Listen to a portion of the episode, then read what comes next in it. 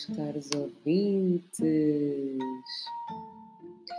Depois do último episódio, recebi algumas sugestões uh, para que contasse as minhas aventuras aqui na Ilha da Boa Vista.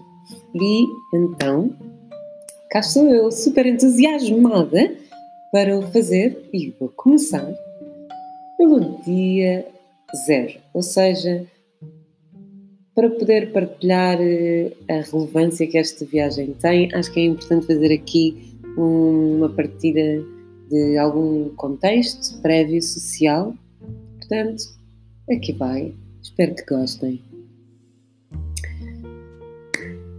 Dia zero.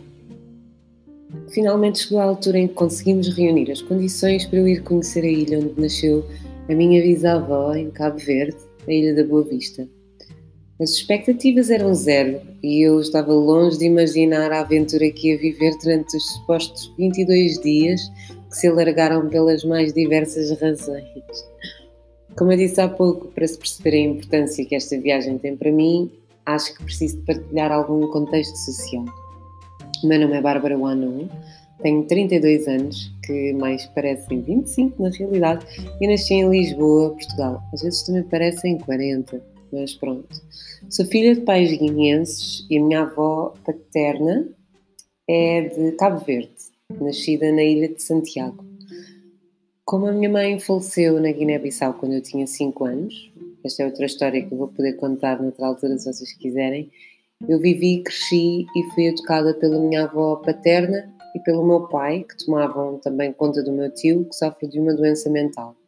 Depois, aos fins de semana, era educada pela minha avó materna e pelas minhas tias e cresci rodeada de primos aos fins de semana.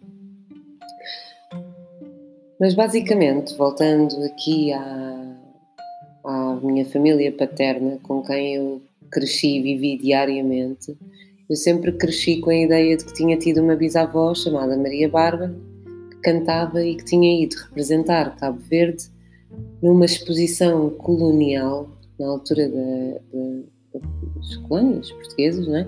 ao Palácio de Cristal, no Porto, em 1934, nos anos 30. Verdade seja dita, em criança, a única coisa que eu retirava de interessante dessa história era o facto de partilhar um talento e paixão comuns com a minha bisavó, que era o canto. Sempre adorei cantar e então para mim era isso. Eu e a minha bisavó, a minha bisavó também cantava, que giro, eu também canto. E nada mais que isto, não me perguntem porquê. Uh, não sei, talvez estivesse demasiado ocupada com as trivialidades da vida de uma adolescente afrodescendente a viver em Lisboa e a tentar adquirir o seu papel uh, nos grupos sociais dos quais fazia parte e numa tentativa cegamente ineficaz de criar a sua própria identidade perdida nos amores e nos desamores da adolescência e no ganho de consciência de classe, cor e género. Acho que quem me conhece nessa altura lembra-se que passei por uma fase bastante conturbada. Portanto, a sensação de ser um adulto afrodescendente em Portugal é ambígua para mim. Uh, se quiserem saber um pouco mais, uh, eu explico que é, para mim, é como sentir-te uma espécie de António Variações que cantava Estou bem, eu não estou, porque eu só quero ir, eu não vou. Vou dizeres a alguém que és sócio de dois clubes que são rivais. Uh, tipo, é possível ser-se do Benfica e do Sporting ao mesmo tempo? Uh, quando jogarem um contra o outro, vais ter que escolher por quem é que torces. Uh, e quem é ferranho, ferranho do Benfica ou ferranho, ferranho do Sporting vai ter dificuldade em compreender que tu celebras as vitórias dos Sportinguistas, dos Benfiquistas e que até queiras ir ver os jogos com os teus amigos Sportinguistas e vice-versa. Não sei se me fiz entender. E, e, quando encontras alguém que te pergunta pelo teu clube, não, a resposta só dos dois não é válida principalmente se andares com a camisola de um dos clubes vestida. Então, Se pelo facto de viveres numa sociedade uh, és o tipo de pessoa que sente a necessidade de ser aceite, vais fazer aquilo que está ao teu alcance para seres identificado pelos teus pares como tal. Um par. Um par é aquele que fala parecido, que veste parecido, que tem ambições parecidas, que se comporta de forma parecida, que é em tudo parecido, menos no tom da pele, que mentirosamente nos atribui uma cultura que nós nem sequer conhecemos. Ou seja, se és preta, tens de gostar de kizomba, tens de saber dançar kizomba, tens de saber cantar como aquelas afro-americanas.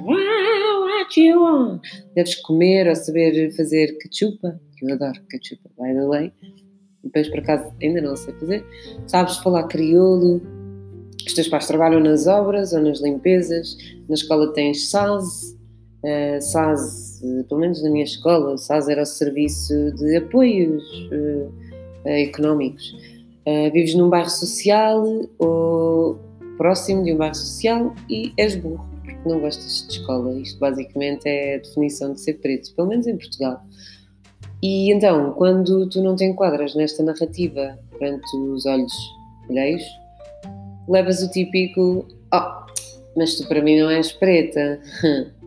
Com um ar super fofinho, como se de um elogio se tratasse. O que corrobora aquilo que eu acabei de dizer.